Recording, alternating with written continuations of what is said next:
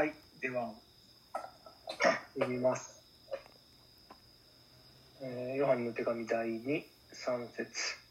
父なる神とその御父の子、イエス・キリストから、恵みと憐れみと平安が、真理と愛のうちに、私たちと共にありますように。はい、ありがとうございます。じゃあ斉藤先生お願いします。はい、えーヨハネの手紙今日はね3節目ですけれども、まあ、このパウロにせよヨハネにせよ手紙を書くときにね、えーこの挨拶を最初に書きそして、祝福の祈りというかね祈りを、えー最初に書くんですのでこの3節はその、祝福を祈り祈りのような形ではあるんですけれども、えーしかしえー細かく見ていくとですねここにやはり特徴がたくさんあります。最初にこの真理と愛がね、えーあの私たちもありますようにっていうありますように訳されてるんですけれどもこれはあのありますようにっていうう願望というよりは、まあ、未来形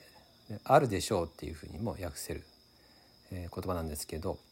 これをですねありますようにっていうこの願いとして訳すとないかもしれないっていうね そういう可能性あるわけでしょ、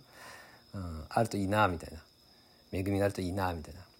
でもここはやはり、えーありますっていう。そしてこれからもあり続けますと。未来に至ってもずっとあるんだっていう。そういう告白宣言として、えー読んでいいなと思います。というのはこれがねあなた方と共にありますようにだったらね、えー祝福の言葉であったり、え願いなんですけど私たちと共にと書いてあるんですよ。ヨハネも含まれてるんですね。ですからヨハネはすでに彼はもう主の恵みの中に生きている、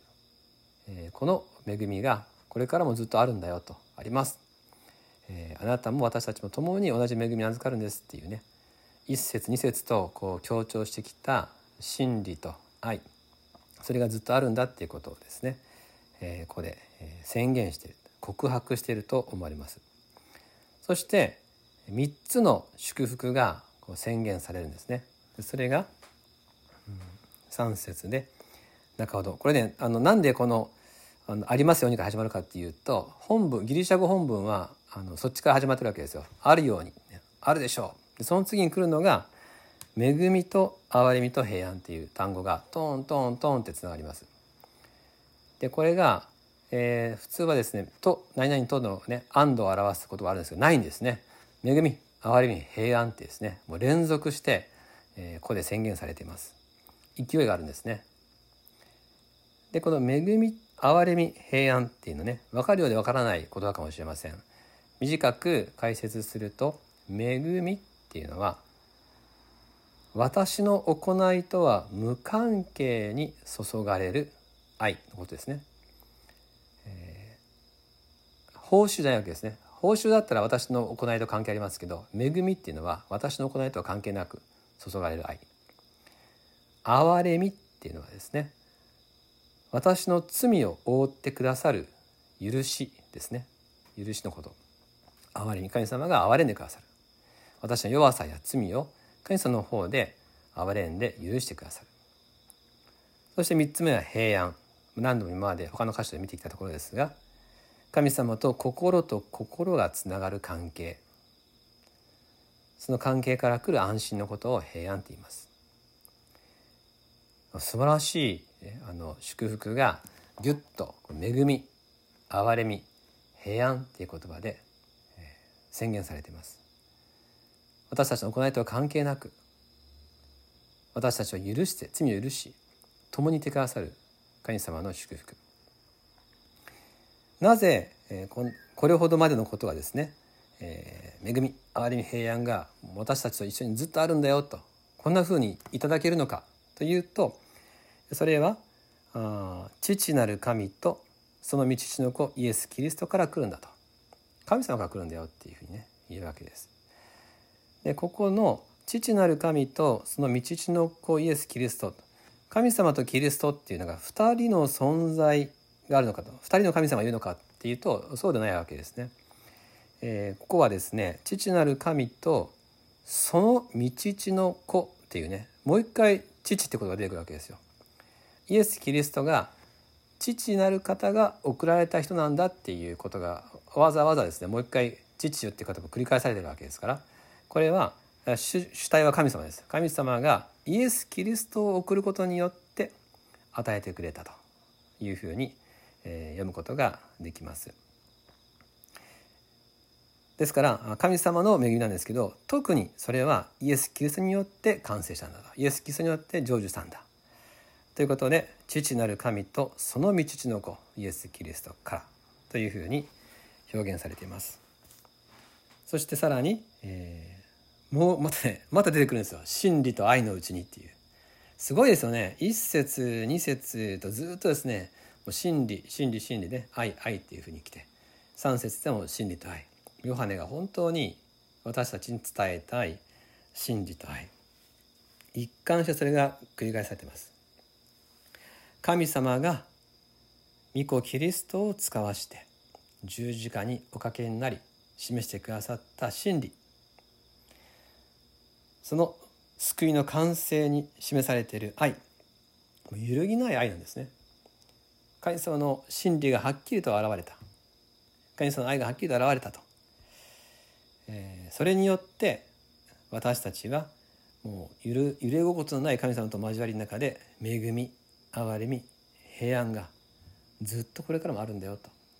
いうことです。今日のところからご一緒に喜びたいことはつまりこの神様から来る良いものっていうのは私たちの努力とは一切関係がないってことです。この3節の中のどこにもね123の時でどこにも私たちの頑張り要素はないですよね。天のお父さんがしてくださった天のお父さんが御子を送ってしてくださった真理を示し愛が分かりずっとこれから恵み憐れみ平安があるよって全部神様からです。私たちの努力は関係ありません。私たちの出来不出来は一切関係ないです。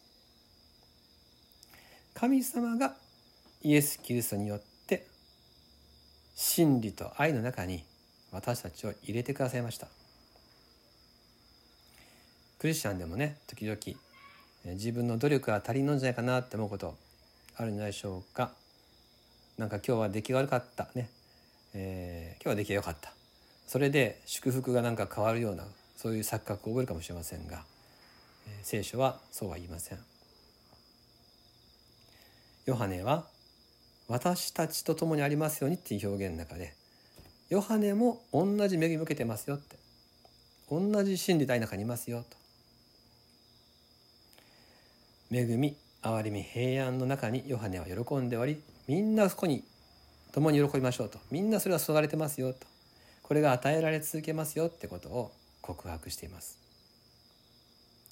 どうぞ今日私たちみんながこの方によって愛されてるってことを一緒に喜びたいと思うんですね。今日朝もねズームの祈祷会がありました、えー、結構ね人集まったんですよ。そうやってうん私たちがこうね離れていても同じキリストによって、えー、同じ恵みをずっとこれからいただけるということを一緒に感謝したいと3節を読みながらそのように思わされました。一緒に3節お読みしましょうか。よろしいでしょうか。はい、3。はい。父なる神とその道父の子イエス・キリストから恵みと憐れみと平安が真理と愛のうちに私たちと共にありますように。ではお祈りします。天のお父様。イエス・キリストあなたを送ってくださり真実の愛で十字架を私たちに差し出してくださいました。それによって私たちに愛が分かりました。私たちが努力をしようが能力があろうがなかろうが出来が良かろうが悪かろうが全く関係なくイエス・キリストが私の中に住んでくださっていることのゆえに私たちはずっと恵みと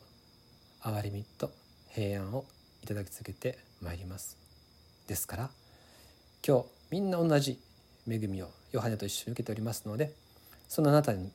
私たちは感謝をしまた自分自身を明け渡し弱さも貧しさもありますけれどもその私たちで見舞いに祈ってまいります。ありがとうございます。真理と愛によって私たちを清くしげかさるあなたの御手の中に